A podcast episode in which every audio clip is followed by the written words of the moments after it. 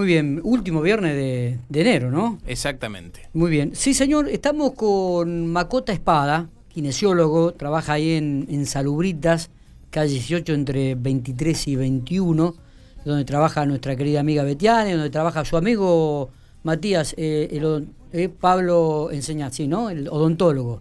Eh, pero vamos a hablar un poco sobre una eh, eh, enfermedad que tiene que ver con, lo deportivo, habitualmente se escucha, pero que ahora ha comenzado también dentro del contexto social, ¿no? A gente común, trabajadora, y, es sobre el tema de la tendinitis. Así que, Macota, buenos días, ¿cómo estás? Gracias por atendernos.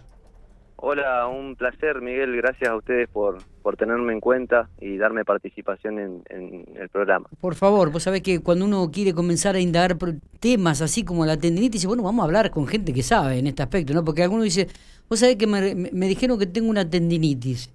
Eh, ¿Y qué es la tendinitis, este Macota? Bueno, te hago un pequeña, una pequeña introducción anatómica que, que es que la gente a veces confunde todo con, con las estructuras del cuerpo, eh, con el hueso, con el músculo, con el tendón, con el nervio. O sea, el tendón es una estructura fibrosa que hace de, de, acople entre el tejido muscular, que es eh, un tejido conectivo blando, retráctil, elástico, y el hueso. O sea, el tendón es, es la, la, cuerda que une al músculo con la, con la eh, proximidad del tejido óseo, con el hueso. Generalmente el tendón está, no generalmente, en casi todos los planos está inserto eh, cerca a la articulación, ya sea de una rodilla, de un tobillo, de la muñeca. O sea, todo el acople que hace el aparato muscular, muscular al esqueleto lo hace a través de tendones. Tenemos más de 4.000 tendones en el organismo eh, y, eso hace una predisposición a que sea una estructura que se inflame en ciertos estadios de la vida y trae asociadas patologías, con diferentes nombres, vulgarmente o en el ámbito del, del, consultorio del traumatólogo vas a escuchar que el paciente refiere, a quien no le han dicho que tenés codo de tenista, tenés codo de golfista, tenés una, un bueno, que es una tendinitis. No sé si te saco el tema, eh, una pequeña, un pequeño aporte. ¿Viste que los tenistas suelen tener un brazo mucho más este, grueso uno que otro, ¿no? Exacto, exacto. Eso se da por un uso repetitivo. El, tenis, como todos los deportes que son asimétricos en su evolución, desarrolla más el lado dominante que el lado que, no ejecuta el dominio, ya es el elemento, que en este caso es la raqueta. Eh, en los tenistas, en los padlistas, en los golfistas es muy común la tendinitis a nivel de muñeca y codo. ¿sí? Es lo que más se, se ve. Eh, en los nadadores, en los lanzadores de jabalina, en los jugadores de vóley, en el hombro. Está bien. ¿Y la tendinitis que es una inflamación, una irritación? ¿Qué, qué, qué lo...? Bueno, porque he escuchado que genera un dolor permanente y constante, ¿no? Exacto. Eh, tiene estadios como, como va presentándose. Puede ser, se presenta generalmente de forma gradual eh, y tiene un estadio agudo donde es una solamente una irritación del tendón, un proceso levemente inflamatorio que pasa con el reposo nocturno o sede generalmente, pero después se va, si no, si no es tratada convenientemente, que los tratamientos pueden ser por medio de medicamentos farmacológicos a través de indicados por el traumatólogo o también acompañamiento kinésico o con, con, con, la aparatología que usamos nosotros, corrientes, ultrasonidos, hielo, eh, si no cede con eso y el paciente sigue movilizando el tejido y lo sigue irritando, ya se inflama el tendón, cambia su estructura y ahí pasa a tener una tendinitis denominada crónica, que es mucho más difícil de, erradicar del, del, plano terapéutico, digamos, es mucho más difícil de, llevar a, solucionarla en forma rápida. Generalmente lleva periodos largos de tratamiento y ya se torna mucho más molesta en la hora de descanso, ya duele a la noche, el paciente te refiere que se acuesta a dormir y, le, vienen punzadas, pinchazos.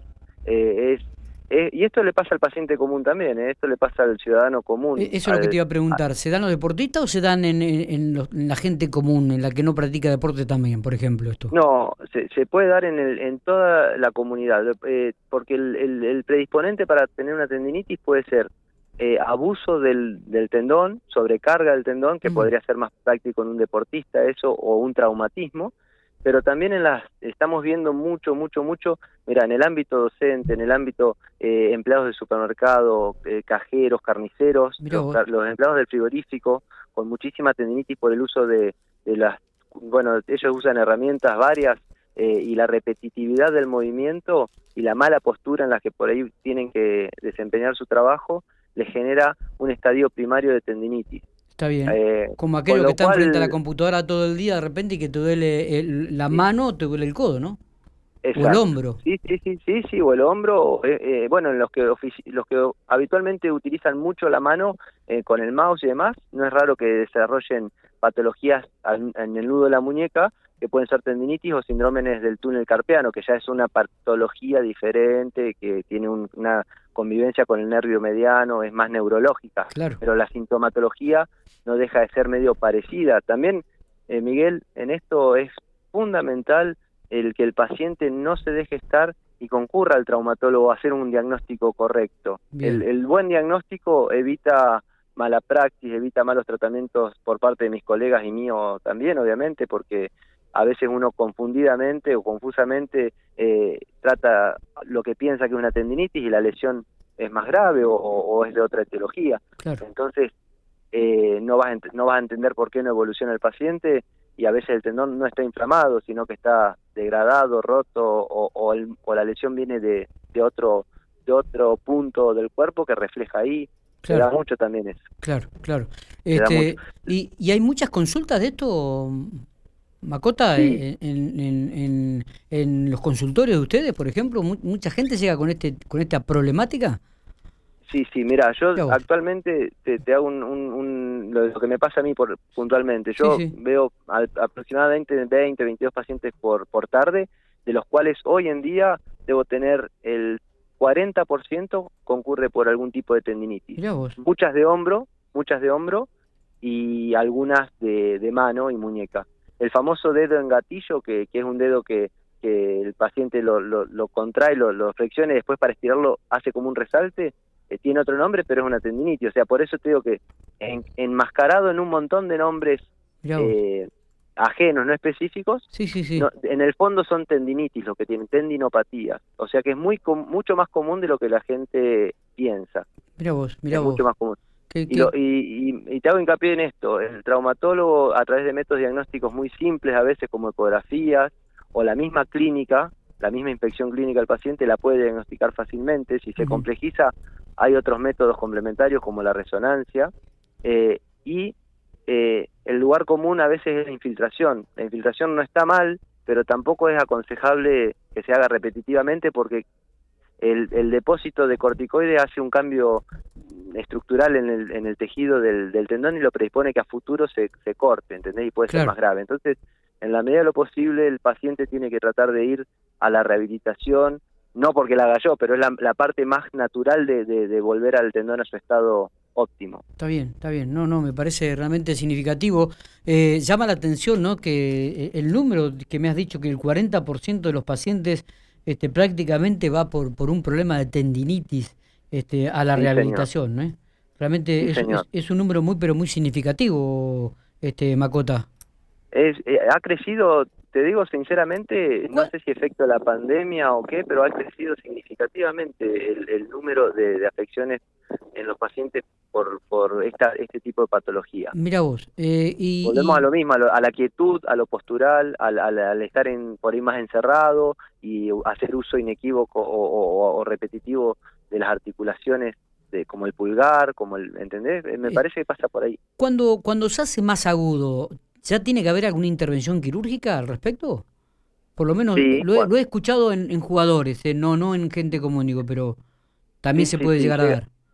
Exacto, cuando el proceso pasa de un, un simple proceso inflamatorio del tendón, de esa estructura, allá una, una degeneración de esa estructura con potencial micros desgarritos y demás, eh, por ahí eh, es eh, la metódica, sobre todo en el deportista, que lo tenés que tener apto al 100%, consiste en una pequeña cirugía reparadora. Puede, puede pasar el plano quirúrgico y ni hablar si hay una ruptura, si hay una ruptura de un tendón de Aquiles, de, cualquier tendón, lo que se busca es la obviamente por método quirúrgico, la, reestructuración de ese tendón, la refuncionalidad y, volver a ponerlo en un plano útil para el organismo, Está. que obviamente conlleva un, tratamiento ahí sí, kinésico, más prolongado, un, abordaje del kinesiólogo que tiene un rol postquirúrgico, un rol bastante, bastante predeterminante para la, para la buena evolución de esa cirugía. Claro, claro. Muy bien, muchachos, siéntense bien. Eh, estoy retando acá a los chicos porque están todos encorvados sobre la computadora. ¿eh? Corregirle la postura. Sí, tenemos que corregir la postura, ¿viste? Vivimos permanentemente, ahí me gustó más. Ahí se han acomodado todo, Macota. Bueno, no sé eh, si tenemos, no sé si tenemos algo más para agregar, digo. Eh, aquella gente que quiera hacer alguna consulta tiene que dirigirse ahí al, al, a Salubrita, ¿no? En calle 18 entre 21 y 23.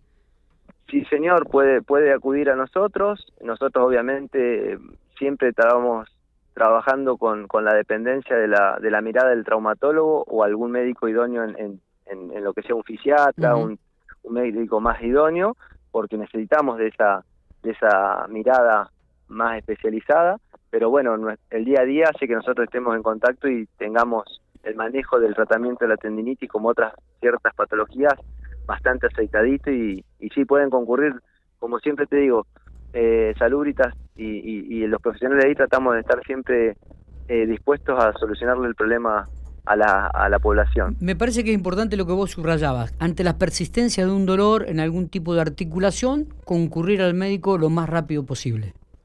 Sí, dejarse estar siempre acarrea una complicación eh, sin duda, porque el tratamiento oportuno y el diagnóstico certero temprano va a evitar eh, otras complicaciones a las cuales la tendinitis te expone, que son artrosis, eh, malformaciones articulares o limitaciones en rango de movimiento, capsulitis adhesiva, o sea, hay un montón de complicaciones que uno desconoce sin, sin ser, eh, digamos, idóneo en la materia, que, que después es más difícil todo, más engorroso, Miguel. Entonces, y para prevenirla, podemos hablar un poquito brevemente de que para hacer deporte uno tiene que hacer una buena entrada en calor, de tener elasticidad músculo eh, funcional, o sea, eh, articular, tener buenos rangos de movimiento. Eh, es bueno mantenerse con la actividad física, ya sea un gimnasio, ya sea pilates, o sea, hay un montón de métodos para mantenerse alineado y en eje para no tener que transitar por una tendinopatía el día de mañana. Está.